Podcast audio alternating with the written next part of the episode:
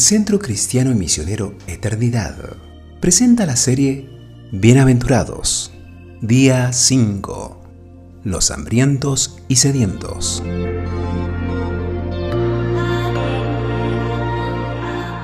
Bienaventurados los que tienen hambre y sed de justicia, porque ellos serán saciados. Mateo capítulo 5, verso 6.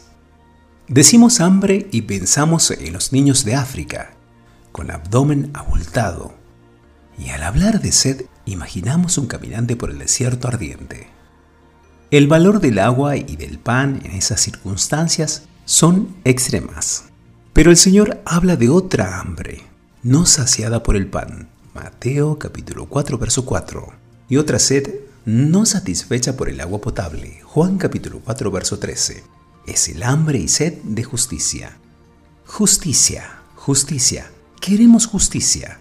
Promocionan en las redes los que tienen hambre y sed de venganza. Un joven oraba pidiendo que el Señor aplicara justicia y su compañero de oración le dijo, no pidas justicia porque Dios te puede contestar.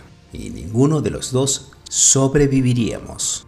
Mejor pide misericordia, el que tiene hambre y el que tiene sed. Yo soy el pan que descendió del cielo. Si alguno comiere de este pan, vivirá para siempre. Juan capítulo 6, verso 51. Si alguno tiene sed, venga a mí y beba. Juan capítulo 7, verso 37. ¿Cuál es el pan y cuál es el agua que ofrece el Señor? Es el pan y el agua que sacian el hambre y sed de justicia. Se trata de Él mismo. Mi carne es verdadera comida y mi sangre verdadera bebida. Juan capítulo 6, verso 55. El hambre y la sed de justicia llegan cuando el hombre y la mujer se dan cuenta que merecen el justo juicio de Dios y buscan en la cruz donde Jesús cargó nuestros pecados y recibió el peso de la justicia divina. Las algarrobas y el cántaro. El hijo pródigo deseaba las algarrobas de los cerdos, pero al recordar el pan de la casa del padre, se movilizó y la samaritana buscaba agua de pozo para llenar su cántaro, pero al conocer al agua de vida, dejó su cántaro vacío para buscar a otros sedientos. ¿Sigues masticando algarrobas? ¿Y tratando de sacar agua de los pozos humanos? No sigas, corre a la cruz, que hay un cordero que fue muerto por tu causa. Bebe de las corrientes de aguas vivas que emanan de su costado abierto, y bienaventurado para siempre serás. Escrito por Eber Alfredo Galito. Escuchamos la canción hay una fuente, Leonardo Ehrenstein.